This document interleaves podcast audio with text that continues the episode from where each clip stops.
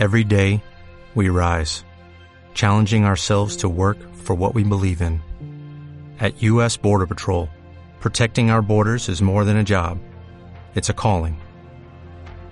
Agents answer the call, working together to keep our country and communities safe. If you're ready for a new mission, join U.S. Border Patrol and go beyond. Learn more at cbp.gov/careers.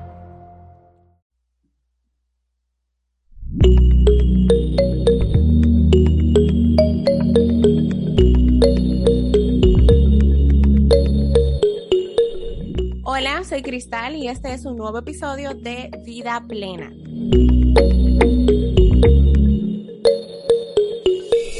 En el episodio de hoy me acompaña una invitada súper especial que es mi amiga, mi hermana, y si hay algo más allá de hermana, ella es eso también.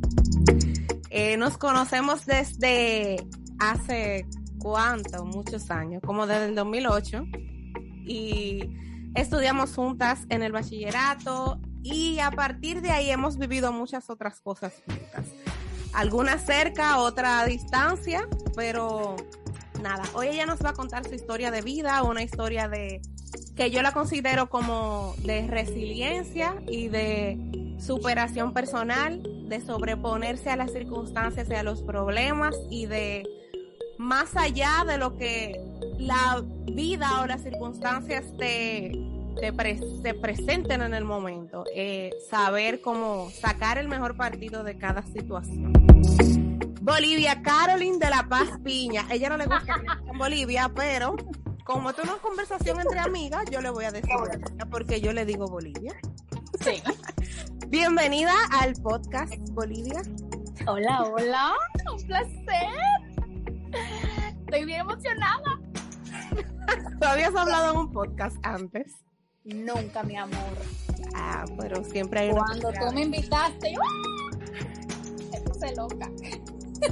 Pero este es, o sea, desde que, que yo comencé a hacer esto del podcast, yo siempre lo soñé como un espacio así, como de, de conversaciones como cotidianas, como con gente cercana, conversaciones fluidas, cosas que, que uno conversa como normalmente y de, la, de las cosas que uno no hace parte a otro, pero que puede serle de beneficio a otra gente. Entonces, eh, para mí es como súper, como me siento súper feliz de que tú estés aquí. Ay, Ella has dicho que sí, aunque si tú me decías que no, iba a haber problema. pero tú, mira, tú sabes que yo te voy a decir que no. Porque esta invitación yo la estaba esperando, ¿no? Ah, desde que te esperaste este podcast, este podcast, yo estaba esperando esta invitación. Ah, Exactamente. Entonces, yo di como una introducción así media general de quién es Caroline. Eh, pero descríbete tú, ¿quién es Caroline? ¿Cómo tú te consideras? ¿Cómo tú te describirías a ti misma? Bueno, en esta parte de mi vida, en esta etapa, ¿verdad? Ajá. Yo me describo como una persona mm, súper luchadora. Siempre he sido muy soñadora y Estoy de acuerdo. sí, siempre he sido muy soñadora. Y nada, después que llegué aquí he descubierto muchas cosas sobre mí que no sabía que tenía y trabajadora, luchadora. Un paréntesis, cuando Caroline dice después que llegué aquí es porque ella vive en Estados Unidos. Sí, Dice mi amiga gringa, que aunque nació aquí, pero para mí dice mi amiga gringa. sí. La casa donde yo puedo decir voy para allá mañana y tienen que recibirme obligado. 100% y nada, eh, súper romántica, sensible, veces Llorona. ah, súper llorona y muy fuerte, súper más fuerte de lo que yo pensé que podría ser, de lo que era. Sí, Así me... definitivamente. Y quienes te hemos visto eh, crecer, madurar eh, en estos Gracias años, podemos dar fe y testimonio de eso, de que de que tú eres fuerte, definitivamente. Cosas que te han Sí. pasado a ti, si yo, yo me imagino, si me pasaran a mí, yo me hubiese vuelto un disparate. Pero para llegar, día, tú sabes, todo el mundo no maneja las, las mismas situaciones iguales y, y por las cosas que yo he pasado, puede ser que otras personas dirían, yo me hubiera tirado del puente, my friend, pero... Exacto. Precisamente por eso yo te considero una persona así como fuerte y resiliente, o sea, que se sobrepone a las circunstancias y que aunque se cayó en un momento, tropezó, dijo, no, pero vamos para adelante, vamos a seguir, que si otros pudieron, yo también puedo. Claro. Eh, pero ok, para llegar a esa historia de resiliencia y para, como para que la gente entienda por qué eh, describirte de esa manera, eh, comienza a decir como un background de, de tu vida. Eh, ¿De dónde viene Carolyn? ¿Cómo llegó Carolyn a Estados Unidos? Porque eso es algo que nadie que estudió contigo en el bachillerato iba a imaginar que iba a ser posible, o sea, para nada. Eh, entonces, comencemos por allá, desde antes de irte. Bueno, uh, yo nací en un barrio, bueno, bastante marginado, en la capital. Eh, cuando estaba pequeña, mi, creo que tenía como algunos tres años por ahí. Mi, mi padre vino a vivir al extranjero cuando yo tenía un año de edad. Y mi mamá se vio en una situación económica muy mal, entonces nos trasladamos a vivir con mis abuelos en el interior, en el sur, en Asua. Eh, en ese transcurso ella conoció a mi padrastro, que, Dios mío, el hombre yo más Que para ti es tu papá. O sea, Exacto, él es mi papá. Y duramos un tiempo viviendo en el interior. Él comenzó una relación con mi madre, entonces nos volvimos a mudar a la capital. Y bueno, él se encargó de mí, de mi hermano, como si fuéramos sus propios hijos. Yo estaba bien pequeña. Y nada, él me acogió como que yo era su propia hija. Y, así, en ese tiempo tú tenías contacto con tu papá que vivía afuera. Sí, teníamos contacto, no, no muy de padre a hija, porque como no me crié con él, él, él vino a los Estados Unidos cuando yo estaba muy pequeña, no, qué sé yo, y yo nunca sentí así como una conexión, ¿me entiendes? Y al yo estar pequeña y estar con mi padrastro hacerse cargo de mí, la conexión entre padre e hija yo la desarrollé con él. Entonces, él para mí siempre ha, sido mi padre y mi papá y yo teníamos carácter, un carácter muy similar, entonces chocábamos mucho, porque yo le decía, mire, yo usted no lo aguanta vaina, ¿verdad? Usted ni está aquí. Entonces, mi padre fue fulanito de tal, gracias. Exacto.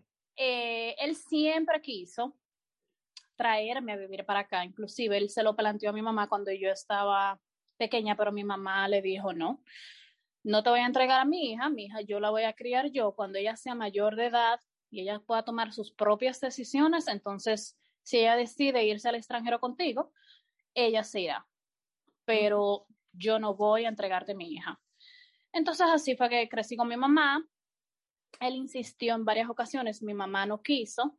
Y después que yo tenía que, como algunos 20, 19, 20 años, él se puso en contacto con mi mamá, con mi padrastro, habló con ellos y le dijo, mira, yo quiero traerme a Carolyn para acá, a Bolivia, porque no me decía Carolyn y matado. Entonces quiero traerme a Bolivia para acá. ¿Qué ustedes creen? Mami le dijo, bueno, vamos a hablar con ella y si ella... Sí, porque ya tú eras adulta ya tú habías terminado el bachillerato, o sea, ya era otra historia. Tú podías decidir. Exacto, y cuando ellos me lo plantearon, yo dije, bueno, eh, tal vez. Y no te voy a mentir, yo había soñado con venir a este país. Yo siempre he sido, ay, tengo una mente así como muy internacional. Sí. Entonces siempre me ha gustado la música, la música extranjera, me gusta mucho la música en inglés. Veía muchos programas que tampoco eran en español y mi mamá siempre me decía que yo le decía, mami, yo quería conocer la nieve, mami. Ay, yo quería ir para allá, chico, lo otro. Y, ahora estás harta de la algún nieve. Día, algún día. Ay, no, a mí me gusta la nieve todavía.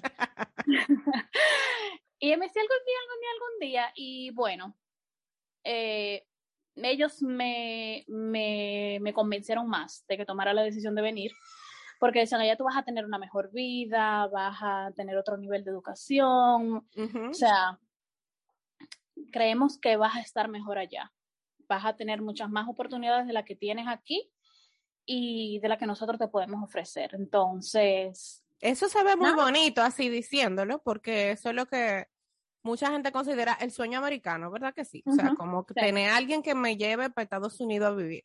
Pero eso se lo están diciendo a una muchacha de 19 años que nunca había salido ni del país ni del seno de su casa, o sea... Pero para nada, porque exacto, no tampoco hacer nada. Es el detalle, porque tú te criaste como en una burbuja, o sea, tú te criaste en un en un barrio complicado, en un sector difícil, pero tu mamá supo mantenerte como guardada y cuidándote de ni siquiera visitar mucho a la familia, de no andar en la calle con vecinos, de que no iba a dormir en casa de nadie, o sea, entonces todo eso se lo están planteando a una joven que hoy en día una joven de 19 años ya hace lo que le da la gana con su vida, pero en tu contexto, o sea, tú estabas todavía muy, eh, como muy dentro del círculo familiar. Sí, sí. Eh, y no tenía tampoco como la madurez, ¿qué te digo? Yo pienso que no tenía tampoco ni siquiera la madurez de una persona de 19 años. Porque no tenía mundo, o sea, tú eras una gente sana. Totalmente.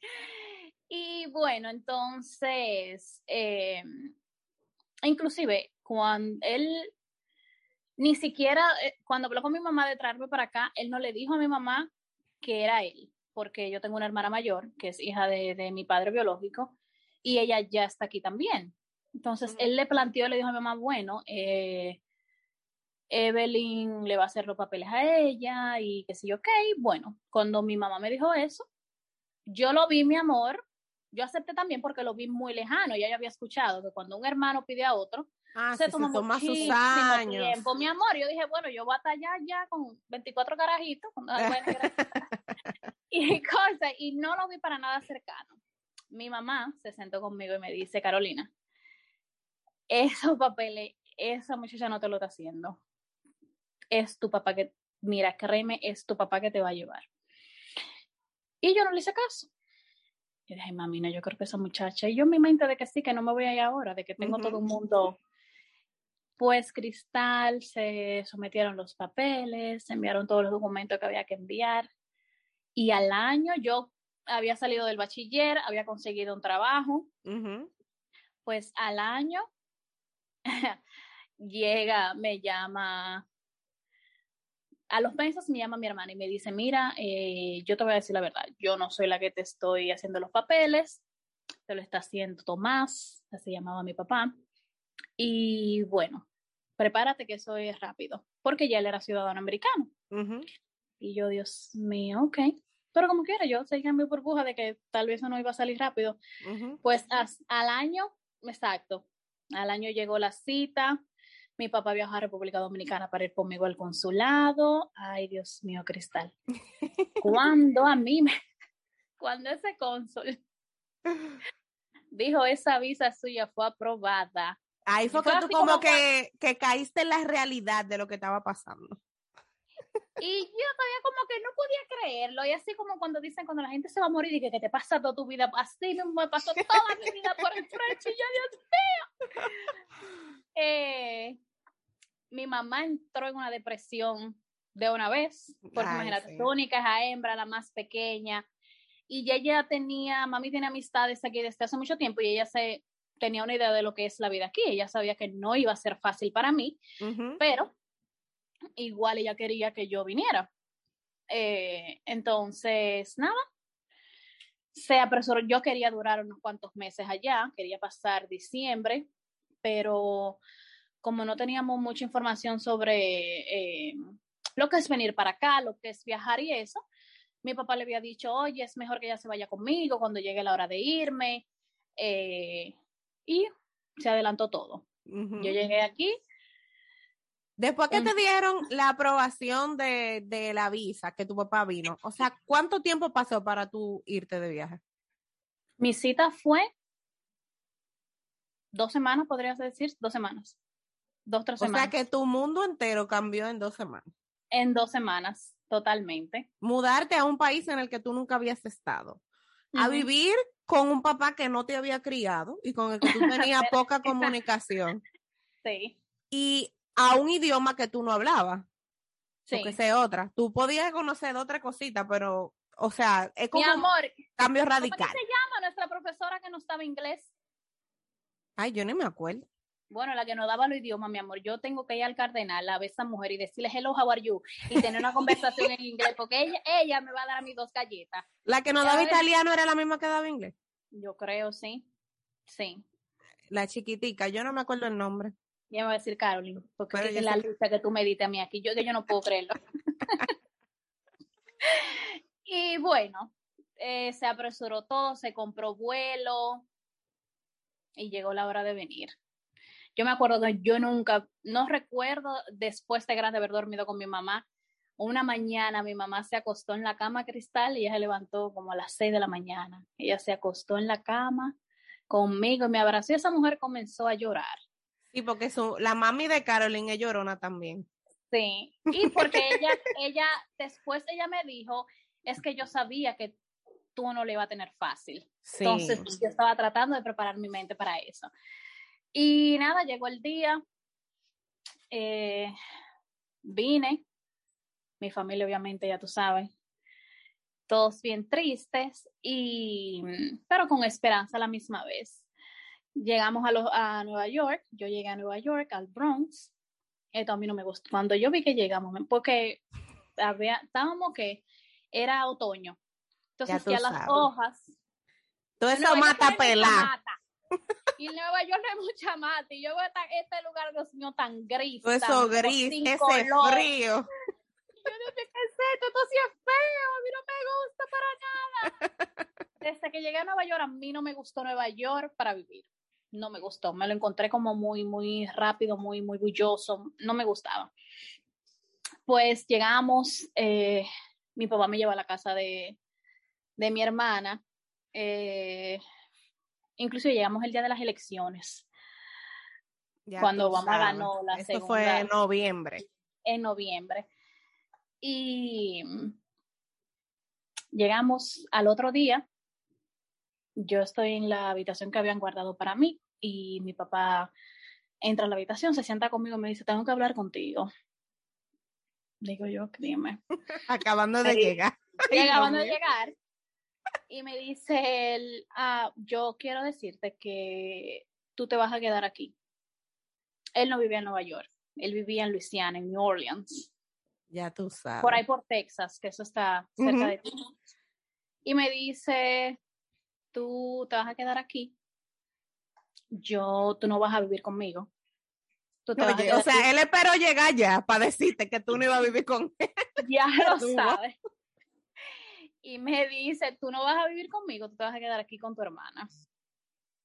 Y, eh, y mm, no, al otro día se fue, se fue a su casa. Yo me quedé en un ambiente totalmente extraño porque nunca había convivido con ella, o sea, como que pueda recordar. Habíamos compartido cuando yo era pequeña, pero ella vino a los Estados Unidos estando también una adolescente y perdimos contacto.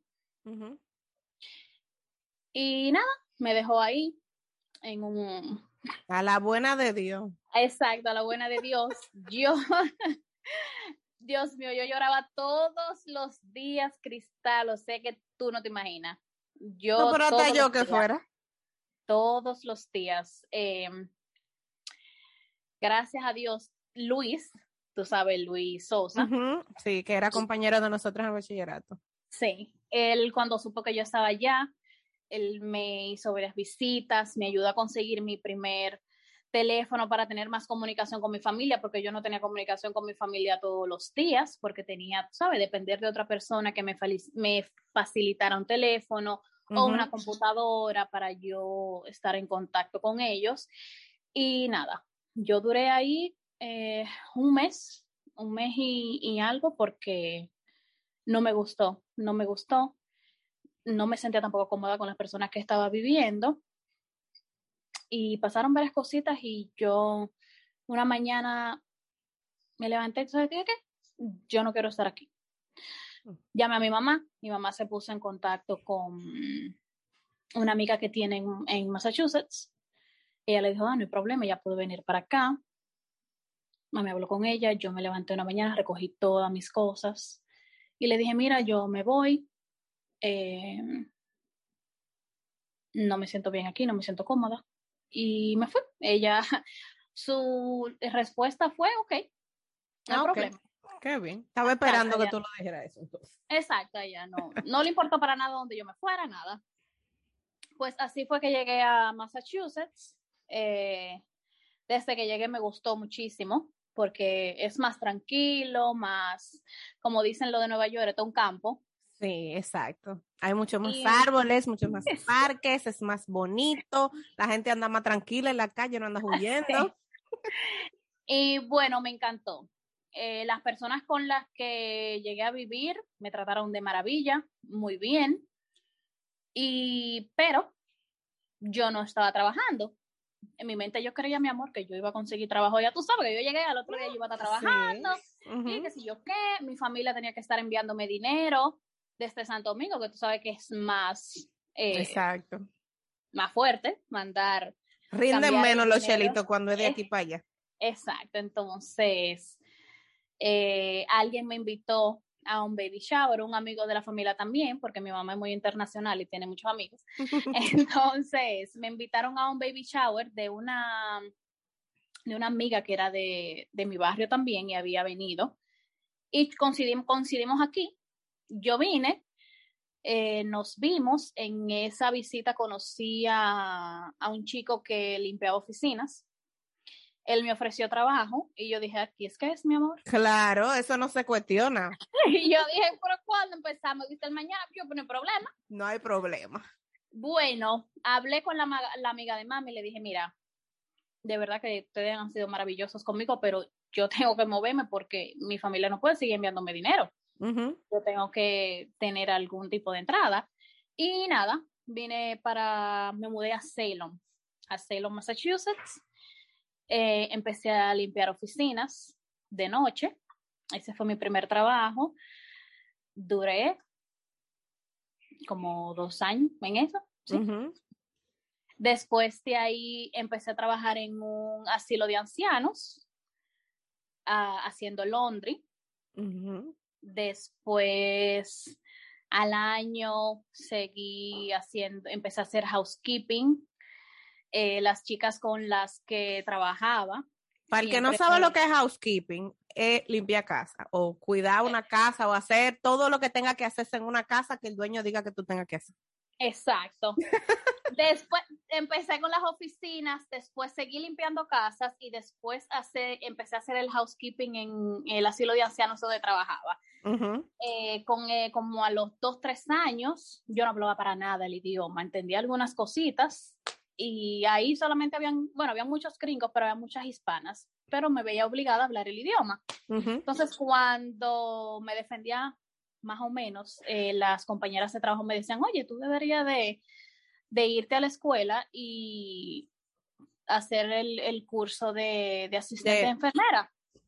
Oye, Yo, eso. No, yo no, porque es que yo no sé inglés, yo no entiendo nada, yo qué. Yo soy una persona que me, eh, eh, como dice mi papá, yo no creo lo suficiente en mí. A veces Exacto. dudo mucho de mi potencial. Tú misma te Y- pones limitaciones eh, y a veces como que no, no crees en todo lo que tú puedes realmente hacer. Hacer, sí. Y bueno, ¿Tú alguna vez en la vida había pensado en, en estar en área de salud? En, en enfermería. mi vida, porque dime, de turismo a la Nada salud, que ver. Ah, es otra distintos. cosa, que en el bachillerato hicimos el bachiller técnico en turismo y el primer trabajo que tú tuviste aquí en Santo Domingo fue en un restaurante, o sea que fue en el área de lo que estudiamos. Sí, sí. Y yo dije, ay Dios mío, pero bueno, eh, tú sabes que a uno se le ponen aquí lo- el signo de peso, de, de cuarto en los ojos. Ajá. Dios mío, pero voy a ganar un poquito más, pero esto. Y bueno, en el proceso de, de, de, de esos años conocí a, a una chica que se llama Salomé. Ella mm, es una persona que mm, es bien motivadora. Ella siempre me decía, ay, no, me está llamando. Ella, disculpa, Cristal. Ella me bien. decía, oye, pero tú puedes hacer esto, sí. Ujú. Tú tienes la capacidad de esto, de lo otro. Si ella siempre vivía como empujándome, empujándome, empujándome. Y yo, no, ¿qué? Entonces ella empezó a trabajar en una escuela donde daban las clases de asistente de enfermería y ella me dijo, tú vas a entrar a esa escuela. Claro. Tú vas a entrar a la escuela y tú vas a tomar el curso porque que ahí hay gente que nada más saben decir hi Ujú. y salen de ahí. O para sea, que saben menos que tú, tienen menos probabilidades que tú de, de aprender y de superarse y lo están haciendo. Sí, y sí. qué bueno, o sea, yo puedo ver como dos cosas en eso que tú estás mencionando ahora. Primero, todos le tenemos miedo al cambio. Cuando hay que hacer un cambio, aún sea para bien de uno, porque a veces uno sabe que le va a ir mejor, pero solamente por salir de la zona de confort, porque ya tú tenías, digamos, dos años limpiando oficinas y housekeeping y con en el, en el asilo, ya eso tú lo manejabas, tú te defendías, tenía hispanos cerca que no te obligaban, o sea, tú te veías como obligada necesariamente a saber todo el inglés del mundo y tú podías muy bien acomodarte y pasarte la vida trabajando eso. Sí. Pero otra cosa, además del miedo al cambio, es que tuviste cerca una persona que te motivó a desacomodarte. sí. Y esa gente, aunque a veces uno quiere ahorcarla, es necesaria tenerla cerca. La gente que te incomoda son Ujú. necesarias. Sí, sí. Así me vas a tener en tu vida todo el tiempo. Mi amor, con todo el gusto. Y nada, ella comenzó que sí, que sí, que sí. Y yo le dije también, no hay problema. Me decidí y comencé a tomar mis clases. Las clases eran de lunes a viernes de 4 de la tarde a 10 de la noche. Ay, Dios mío, pero un súper intensivo. Sí, porque normalmente cuando tú vas a la universidad a, a tomar ese curso, dura algunos seis meses. Yo hice el mes, el, eh, el curso lo hice en un mes, Ah, ok. en un mes y algo, entonces era intensivo. Yo trabajaba en el asilo de ancianos, salía, entraba a veces a las 5 de la mañana, a las 2 estaba afuera, entonces cogía la guagua, me iba directo a, tomar mis clases hasta las 9, 10 de la noche, cuando éramos dichosos, a veces el profesor decía, váyanse a las 8, ya tú sabes, para salir de ahí, a coger otra guagua para llegar a mi casa. ¿Y cómo fue ese Y- comienzo de coger clase en inglés? Mi amor, ya... Terrible. Y de enfermería, o sea, porque también es un idioma, un lenguaje completamente distinto, nuevo para ti en español, contigo en inglés. La profesora, mira, la profesora que me tocó, muy buena. Ella tenía, tiene años impartiendo esas clases y es una persona que sabe, sabe educar. Y mm, Salome también me ayudaba muchísimo. Y mi, para mí lo más difícil en el inglés siempre ha sido escribir. Yo lo puedo leer, lo puedo entender cuando lo hablan, pero es muy difícil escribir. Yo pensé que iba a ser más difícil, pero como te digo, yo misma me limito Pero no resultó tan, tan fuerte como pensaba. Y nada, yo me comí mi libro, mi amor, Así y mismo. estudié todo lo que pude, eh, tomé mi examen en la escuela, lo pasé, después de eso tuve que tomar un, un examen estatal para obtener mi licencia. Igual, yo me comía mi libro, mi amor, y ellos, si tú no pasabas, ellos te avisaban a través como de una carta, pero si pasabas el examen estatal, ellos inmediatamente te enviaban tu licencia a tu casa. Ay, qué bien. Ya tú sabes, esos días yo lo pasé. Dios mío, Dios mío, Dios mío. Nerviosa. Mi amor, yo revisaba ese correo todos los días hasta que mm, cuando llegó la, yo no podía creerlo cuando yo vi mi licencia en el correo. Yo, Ay, Dios yo vivía en un cuarto piso, yo me acuerdo que yo subí esa escalera, lo- nunca en mi vida había subido tan rápido. Y comencé a vocear como una loca cuando entré a la casa. ¡Ah! ¡No pasé! ¡No pasé! Porque yo no creía que yo podía ser capaz de eso. Ujú. Y nada, empecé a trabajar en, en, en el nursing home, en el, en el asilo de ancianos. Eh, con el tiempo me cansé, yo decía, Dios mío, yo estaba bien estresada y decía, no, yo no quiero, ay, esto no es para mí, esto no es para mí. Eh, y de nuevo, eh, mi amiga Salomé, ella había conseguido un trabajo en un hospital y ella me había dicho, yo te quiero trabajando aquí, te va a gustar. Es muy diferente a trabajar en un asilo de ancianos, aquí tú aprendes más y tienes la posibilidad de tú poder eh, crecer, de moverte a otros departamentos y cosas. Y seguir aprendiendo. Y yo nuevamente, yo, ¿de qué tú estás hablando? Yo no puedo. Yo, yo no me visualizo en un hospital trabajando. Eh, entonces ella me veía y ella me decía, tú estás harta de, de, estar en ese asilo. Y yo decía. Claro, porque es que llega un punto que ya ni siquiera la remuneración económica te motiva. Ya tú estás como. Y no, no para todos. Mira, porque este es un trabajo eh, en el que muchas personas se acomodan. Principalmente cuando tú trabajas cerca de tu casa, que tú no tienes que coger el tren, que tú no tienes, tú me entiendes, como que tú no tienes que coger lucha para llegar, tú simplemente te montas tu carro y a los cinco minutos tú estás ahí. Y se ve mucho con las personas hispanas de que empiezan a hacer este trabajo y duran 15, 20, se mueren cristales. Se acomodan Exacto, se desgastan.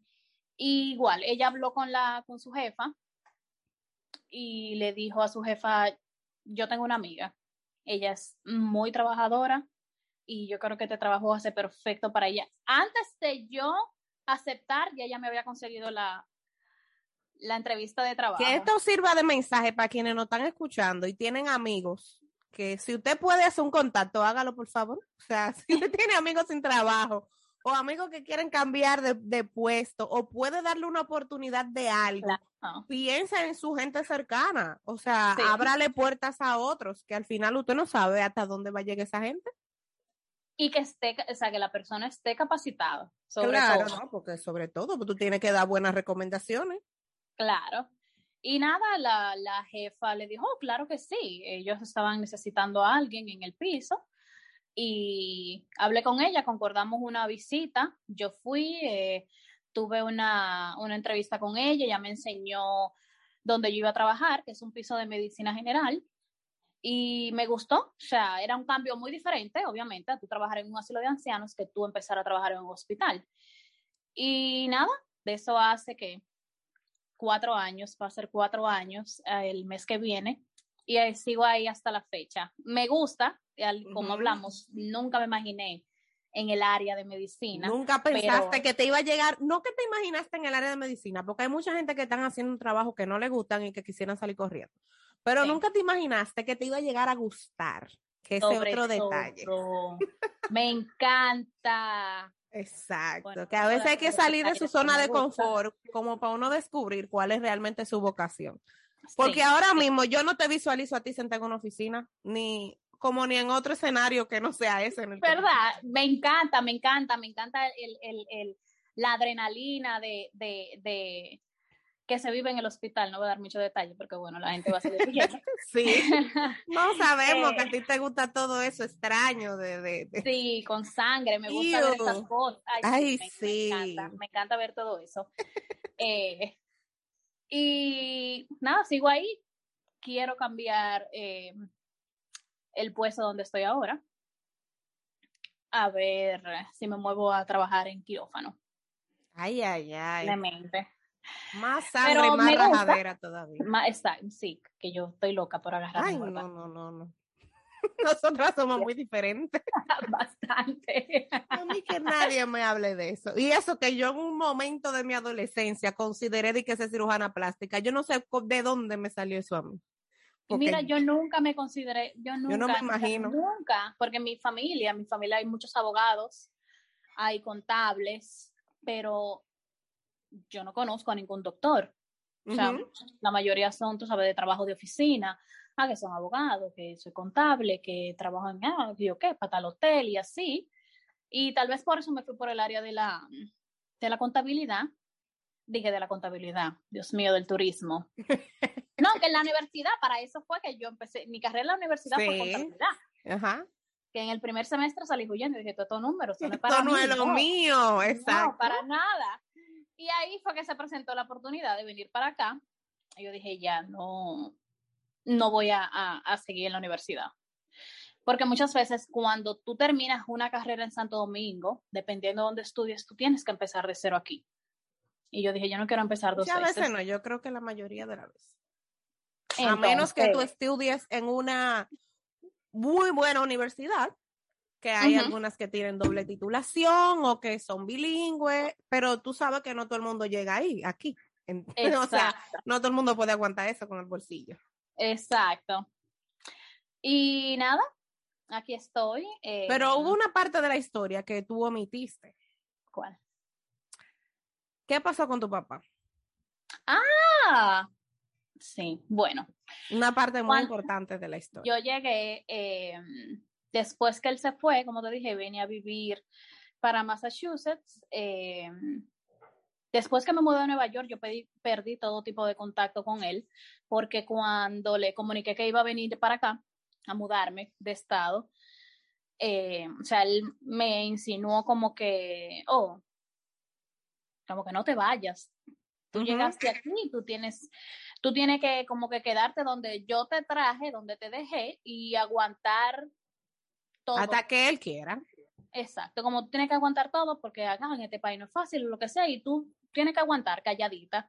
Yo le dije, ahí tuvimos una discusión y eso, y yo le dije, no, o sea, tú me sacaste de mi casa donde yo estaba totalmente bien, que no tenía ningún tipo de ¿me entiendes? De que, preocupación o responsabilidad, como dice uno. Ajá. Y, te trajo a una incertidumbre y, te trajo, o sea, diciéndote la media verdad, porque al final la verdad completa la supiste después que estaba de, aquel lado del charco. Sobre todo, sobre todo, eh, perdimos contacto unos meses después. Me, mi mamá me comunicó que él estaba enfermo que, que estaba muy enfermo, que me pusiera en contacto con él. Hablé con él algunas veces, después volvimos a perder contacto hasta que unos unas amistades de él que yo conocía se pusieron en contacto conmigo y me dijeron que él estaba muriendo. Eh, cuando él fue a Santo Domingo a buscarme a mi cita y me hizo todos los papeles, eh, él había sido desahuciado, como decimos nosotros. Pero no se lo había dicho a nadie. No. Por lo menos a, eh, a mí o a mi mamá o a mi familia. Él se lo, se lo comunicó a sus personas bien, bien cercanas. Y cuando nosotros nos enteramos, o sea, ya era muy tarde. Eh, y él quiso, él me dijo que esa había sido mi herencia, mi residencia americana. Eso era lo que él me quería dejar antes de morir. Eh, cuando se pusieron en contacto conmigo, eh, la persona me dijo, oye, yo quiero que tú te ponga en contacto, que por lo menos trate de venir a verlo. Él está muriendo. No creo que dure más de una semana. y así mismo fue. Yo tomé tiempo de mi trabajo, lo fui a visitar y cuando fui a verlo, yo no lo reconocía de lo desgastado que estaba. Eh, duré dos días con él en Luisiana y cuando regresé, creo que a los dos, tres días, murió. Wow. Ah, sí. Él, mi, mi, mamá me dice que él estaba mm, como esperando que yo lo viera. Cuando yo fui, ya él no hablaba, no abría los ojos pero yo hablé con él y le dije quién era y él me dijo que sí, que me, o sea, movió la cabeza y me dijo, yo sé quién tú eres. Y nada, él falleció. A eh, los par de meses de haber llegado. Eh, diez meses. oye. Diez meses. ni siquiera un año. exacto, ni un año. Eh, ¿Y qué te digo? Yo cuando lo visité, para mí fue un, como un alivio, como quitarme un peso porque hablé con él y creo que lo perdoné por todas las cosas, por todo el tiempo que nos tuvo, por todo lo que las cosas que él no me dio como padre. Y me sentí bien, como dicen los gringos, a relief. Exacto, un alivio. Sí, un alivio. Y nada, yo sé que... Parece como, bueno, cuando nosotros hablamos de, de, esa parte de tu historia, yo siempre te digo que eso parece como una historia de película. Porque, o sea, el tú no tener contacto con una persona durante la mayor parte de tu vida, que comience a hacerte papeles para llevarte a Estados Unidos, que llegue a una cita, que en un par de semanas tú tengas que irte, pasar circunstancias difíciles con gente que tú no conoces, en un país que tú no conoces, acá de abajo, y que, o sea, como que probablemente él no pudo hacer más de ahí, pero, o sea, eso fue lo único que hizo. Pero te, es como abrirte la puerta, como cuando te, te llevan a un, a un parque, una villa, lo que sea. Y en la entrada simplemente te abren la puerta y te dicen, ah, ya, es responsabilidad tuya llegar al final. Eh, Exacto. quizá por eso, por cómo él se sentía, por las circunstancias de salud que estaba viviendo, quizá no quiso llevarte a vivir con él en el, en el momento. Y no lo quiso explicar y eso ocasionó muchísimos otros inconvenientes que no se vieron en el mismo instante, pero que te sirvieron para hacerte mucho más fuerte, que te sirvieron para independizarte, que te sirvieron para salir de tu zona de confort, para aprender una nueva profesión que al final descubriste que es realmente tu vocación. Sí. O sea, Que, que lo que parece como la parte oscura, lo difícil, como que ok, en este país el único vínculo que yo tenía era con mi papá, con el que no me crié, pero él fue que me trajo. Y entonces a los 10 meses se muere. ¿Eso como tú quedaste en un limbo? Totalmente, totalmente. Eh, pero como tú dices, eh, todas esas cosas eh, me ayudaron a, mm, a ser más fuerte, a aprender a, levantarme, a recuperarme de las cosas. Al año de yo estar aquí, el primer año fue súper difícil y yo tenía a mi pareja allá y yo decía, Dios mío, pero ¿cómo es que yo voy a salir adelante? Dios mío, pero ¿qué es lo que voy a hacer? Y un día yo llamé a, a, a Carlos y le dije, tú sabes algo, vamos a casarnos.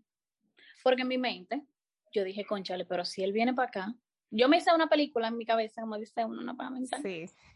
Y yo dije, conchale, pero si él viene, ok, ya yo no voy a estar sola, voy a tener a alguien aquí. Quizá las cosas van a ser un chisme llevadera. Exacto, y yo me, mi amor, me hice una película ahí de Disney, que ya tú sabes. Felices por siempre. Exacto, y me casé eh, el primer año, bueno, fue... Me casé en el 2013, él llegó en el 2016 y mm, el primer año fue bien, pero después fui descubriendo, antes del llegar, yo fui descubriendo, yo, conchale, todo lo que verdad yo quiero, pues yo como que no quiero ahora, pero me acostumbré tanto a estar sola y a mi independencia, porque yo no había creado ningún tipo de independencia eh, estando en Santo Domingo. Exacto. Eh, entonces ya me había vuelto muy independiente, que eso es... Eh, y cuando llegó la hora de, de mi pareja venir, yo decía, Dios mío, pero es como un nuevo ciclo de adaptación. Exacto, va a arrollar mi espacio que yo he creado, que yo tengo, como que ahí lleva. Porque si en algo Carolyn y yo no parecemos en eso, que somos dos individuos que somos sociables, hacemos can, tenemos amigos, pero nos gusta la calma, la tranquilidad y estar a solas. Exacto. Aprendí y yo, Dios mío, Dios mío, Dios mío, pero bueno, él llegó, la, eh, las cosas estuvieron bien por un tiempo y no tuve el final feliz. Que Al final no resultó como tú lo idealizaste. Exacto, las cosas no salieron como yo pensé y nada. Eh, Esa fue otra historia de vida que te obligó a superarte a ti misma, a sobreponerte a las circunstancias y a ser fuerte y seguir para adelante. Exacto, y nada, ahora sigo para adelante. Eh, llegamos a un punto en el que, bueno, como pareja nos dimos cuenta que nos dimos cuenta que no, o sea, no, no podemos. Que no funcionaba el asunto. No funcionaba, exacto, y nada, ahora estoy en mi proceso de divorcio que la convivencia me enseñó muchísimas cosas y nada, ahora estoy aprendiendo a, bueno, ya yo sé salir adelante porque no me ha quedado de otra con todo lo que he pasado, pero... ¿Tienes otra perspectiva, eh, otra perspectiva de la vida, eh, otra perspectiva del trabajo? Porque también has sabido decir, no, esto no me conviene, sí. eh, qué soltar, qué agarrar y qué soltar, saber cuando algo te está haciendo daño emocionalmente y decir, no, esto no me conviene y lo dejo. O sea, como que todas las circunstancias, eh, aunque se ven difíciles y abrumadoras en el momento, te han llevado a, a madurar y a estar preparada para el siguiente paso, porque como que cada, cada circunstancia difícil se vuelve como cada vez más desafiante y como que te reta un chin más. Un poquito y tú dices miércoles, pero yo acabo de pasar una cosa y ahora viene otra. ¿Y qué es lo que Exacto. ¿Cuánto, mundo de Mario son? Dios mío. sí. Pero eh, nunca me imaginé mi vida de la manera en la que, en la que la he vivido estos nueve años. Eh, al principio, cuando llegué aquí, yo decía, no, yo voy a trabajar unos cuantos años, yo me voy para atrás, para Santo Domingo, esto no es para mí. Mm. Sí. Santo Domingo, vacaciones nada más. Eso era lo que yo decía, no, no, no, no, no, yo me voy para atrás, no, no, no, no, no, yo me voy para atrás. Pero con todas las circunstancias y todo lo, lo que pasé y la madurez que tengo ahora, de verdad que mm, yo a veces me siento analizo y yo digo, Dios mío, o sea, yo no, no pude tener otra mejor manera, otras mejores experiencias para crecer como persona. O sea, yo creo que... Este era el camino que yo tenía que recorrer. Exacto, este era mi camino y yo lo, lo, lo caminaría nuevamente, nuevamente 100 veces más para llegar a ser la persona que soy hoy porque imagínate, si no tropiezo, uno no, uno no aprende.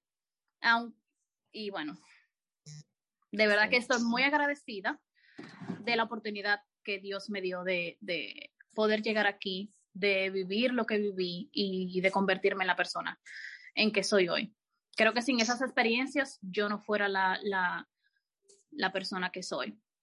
¿Cómo, se, ¿Cómo tú te imaginarías, Carolyn, hoy, nueve años después, todavía en Santo Domingo? Tú sabes, yo estuve pensando eso el otro día y hablándolo con alguien. Bueno. Porque, espérense, vamos a hacer un paréntesis antes de que tú respondas. No quiere decir que todo el que vive aquí va a estar, eh, ¿cómo lo digo de una forma bonita? O sea, se va a fastidiar la vida, digamos. Porque aquí hay, hay oportunidades, eh, hay eh, existe la posibilidad de tú crecer, de capacitarte, de educarte, de tener buenos trabajos o de emprender tu propio negocio. Y hay quienes no quieren salir de aquí y son felices aquí, que nadie le hable de vivir fuera. Pero en el caso tuyo, conociendo tu trasfondo de vida, tu trasfondo de comunidad, de donde creciste y que se te brindó esa oportunidad, ahora que tú dices que estás agradecida, es como que ¿tú te has visualizado cómo sería tú hoy en el 2000, ahora en el 2021, si no hubiese pasado nada de eso que aparentemente fue difícil de mudarte fuera, pero quedándote aquí en tu círculo seguro? Bueno, yo a veces pienso que eh, estaría con mi ex eh, pareja, que estaría con él, eh, tal vez, qué sé yo, con alguno de otro carajito, Quizá cuatro o cinco, quién sabe. Exacto, cuatro o cinco. y soñando con tener, o sea, otra vida de, ¿cómo te digo? Como que viviendo una vida, pero soñando tener otra. Ajá. Una vida totalmente diferente, viviendo en la cañita, eh, con tres muchachos, eh, pasando muchísimo trabajo. Eh, creo que, que eso hubiera sido tal vez mi, tu vida hoy ahora, de no haber ocurrido todo lo que ocurrió, que, no deja de haber sido difícil, o sea, fue una circunstancia difícil, pero en un escenario completamente distinto. Sí, sí. Puede ser, puede ser. las oportunidades son calvas y hay que agarrarla por los cabellos. por los cabellos. Imagínate que tú te hubiese vuelto loco y le dices a tu papá, no, ya no me voy con usted ahora, yo me voy en un par de meses. Mira. No, definitivamente estancada. Eh, que yo no quería, yo se lo comuniqué a mi mamá, pero mi mamá me dijo, no, tú te vas a ir ahora. Con el dolor de su alma, porque yo me imagino que tu mamá no quería que tú te fueras al lado de ella. Para nada. pero ella estaba viendo más allá. O sea, probablemente ella estaba visualizando estos nueve años después y no ese momento de, de difícil comienzo. Y ahora yo eh, analizo eh, y digo, conchale, tal vez ella no, no estaba evitando como que yo repitiera, eh, no los mismos errores que ella, pero tal vez es, ella no quería que yo tuviera la, la misma vida que ella tuvo al principio. Las limitaciones que ella tuvo. Exacto, entonces yo sé que todo fue para, para, para mi beneficio, con, aunque a ellos le doliera mucho. Y aunque no se viera así para ti en el momento, porque imagínate. Pero sí. Qué bueno. ¿Qué consejo tú podrías darle a alguien, qué sé yo, a una joven de 19 años, 18 años, que estaba en esa circunstancia, que estaba o que está ahora mismo, en la edad en la que tú estabas en ese momento que tuviste que hacer un cambio radical? Porque los cambios no son tan sencillos de aceptar. En, en el 2019 yo decidí dejar un trabajo seguro para quedarme en mi casa sentada porque yo no tenía ningún otro. Pero eh, sencillamente ese no era el escenario en el que yo me sentía cómoda. Ya es como que Dios te dice, no, ya tú no perteneces a este espacio. Ya lo que tú aprendes aquí lo aprendiste, tiene que moverte. Y a veces hay que moverse a ciegas y la incertidumbre va a llegar. O sea, eh, entonces, ¿qué tú, qué recomendación tú le darías a una jovencita de eso, 19, 20 años, soltera, con novio, casada? ¿Qué tú le dirías? La cara que ya pasó todo eso. ¿Qué le diría? Eh, yo pienso que hay muchas personas que son muy maduras para su edad, pero yo diría una carajita de 19 años, mi hermana, ¿tú crees que lo sabes todo? Y no. No te sabe nada. Nada, nada, nada, nada. Eh, nunca dejes de soñar. O sea, yo no tengo, por decirse, ah, una carrera, ah", pero si tú sabes dentro de ti que ese no es el lugar para ti, que tú no te sientes cómoda ahí, muévete. Eh, por más adversidades que se te presenten en la vida, o sea, tira para adelante, que siempre hay como resolver, siempre, todo tiene una solución, aunque uno no la vea, porque uno se, se ciega en el momento por, por el, vamos a decir, por el dolor, por el estrés, porque, Dios mío, que no sé qué hacer. Eh, pero todo tiene una solución. Eh, vive tu vida, no tomes decisiones a la ligera, así de que, ah, no, analiza qué te va a traer esa, qué beneficios, qué pro, qué contra. Y nada, tira y yo agregaría, rodéate de la gente indicada. Exacto, exacto. Que eso influye mucho. era lo mejor para ti. Exacto, eso influye mucho en, en cómo tú vas a responder a las circunstancias de la vida, porque quiera lo uno o no, la gente que uno tiene cerca y que uno le permite estar cerca influyen en, tu vida, en tus decisiones. Entonces, saber rodearte de, de las personas indicadas puede, en cierto modo, facilitarte el camino al éxito, el camino a lograr lo que tú realmente quieres. Y el que no esté en esa sintonía, pues déjelo ahí parado y siga para adelante. Exacto. Claro que sí, caramba. No estamos para estar caminando para atrás como el cangrejo, para que vamos. El que no quiere caminar para adelante, pues arrancamos. Yo te remolco un ratico, pero si tú todavía sigues quedándote atrás, pues adiós. Pero tú sabes lo que carga con un bulto, muchacha, ¿no? No, no hay necesidad. Bueno, pues yo creo que hemos abarcado, no todo, pero una gran parte de tu historia de vida. Sí y creo que lo que hemos conversado puede ser de mucha utilidad porque lo ha sido para mí eh, y creo que lo puede ser para quienes nos escuchan, que ojalá que esta experiencia no la vean como que como una experiencia de lástima ni de no sé, exacto, ni de algo como súper ajeno y de alguien, de un extraterrestre, eso es alguien que le pasó a Carolyn, o sea que ella contó su historia, que no son cosas de película, eso sí lo vivió alguien y lo pudo superar, que probablemente haya cosas que todavía esté superando en el camino, pero no, no son cosas que la han detenido, ni que la han hecho eh, como, como sentarse a lamentarse, sino que han servido como eh, impulsores para lograr lo que ella quiere y ella no ha dejado de soñar porque seguimos planificando el, el, viaje a Tailandia, queremos ir a Japón, a China, y no se sabe ni cuántos otros viajes nosotros hemos planificado en nuestra mente. Hemos viajado el mundo entero.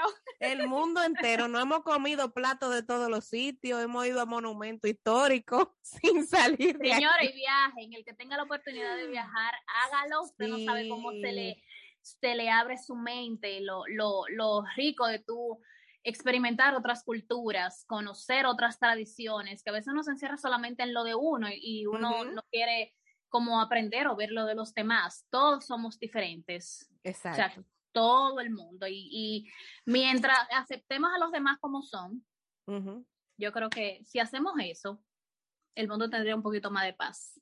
Esa otra cosa por la que tú deberías agradecer, Carolyn, porque yo creo que desde aquí, desde RD, tú no hubiese podido ir a Cuba, Puerto Rico, México, Dubái. Puerto Rico no he ido, pero. Ah, te falta Puerto Rico.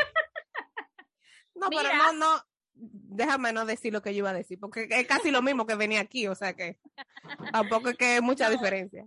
Esa es otra cosa por la que eh, eh, agradezco mucho, porque viajar también me ha ayudado mucho en, en el tema de, de madurar, de re, aprender a respetar a las otras personas. Eh, y creo que no, que no hubiera tenido, no hubiera sido posible. Hubieses estado soñando con Exacto. todo eso todavía. Sí. Pero ahora puedes soñar un lejos porque estás soñando con Japón. Tú sabes que yo me voy más allá de donde debería de irme. Y gracias, Carolyn, por conversar conmigo de abiertamente sobre tu vida, sin, sin mucha, eh, so, como sin vergüenza y sin tapujos y sin mucha cosa, porque al final somos carta leída y la vida de uno puede servir de, yo siempre pienso que mi experiencia, aunque fuera difícil, puede servirle uh -huh. a que otra gente la pase más chévere. Uh -huh. que no pase lo mismo que pasé yo. Exacto. Vamos y que si está pasando por algo difícil, le sirva de motivación de que sí se puede. Sí. Así Correcto. que esta es una, esta fue una historia de resiliencia y de superación personal que todavía está en proceso, pero que ha avanzado mucho. Falta mucho por lograr. Claro, muchas historias por contar. Sí. Nada, gracias Bolivia de La Paz, Piña. I love you. I love you too. Gracias por estar en Vida Plena. Ojalá que este sea el primero, pero no el último que grabemos. Tenemos que grabar otro episodio. Y gracias a todos los que nos escucharon, eh, sea mañana, tarde o noche que nos estén oyendo. Ojalá que se hayan reído con nosotros, que hayan llorado. Nosotros no lloramos, pero no sé si usted ya lloró con algo. Que de llora mucho. Exacto, fuera de este, de este podcast hemos tenido muchos momentos de lágrimas, entonces ya, ya se nos agotaron por el momento. Pero ojalá que, que esto le haya servido a quienes nos escucharon en este momento y nada, compartan este episodio si creen que alguien necesita un poquito de motivación para seguir adelante en la vida. Si está pasando por una circunstancia difícil, mándele este podcast para que le sirva de ánimo y de que sepa que sí se puede, sin claro. importar las circunstancias difíciles. Nos vemos en un próximo episodio. Bye bye. Bye. Adiós.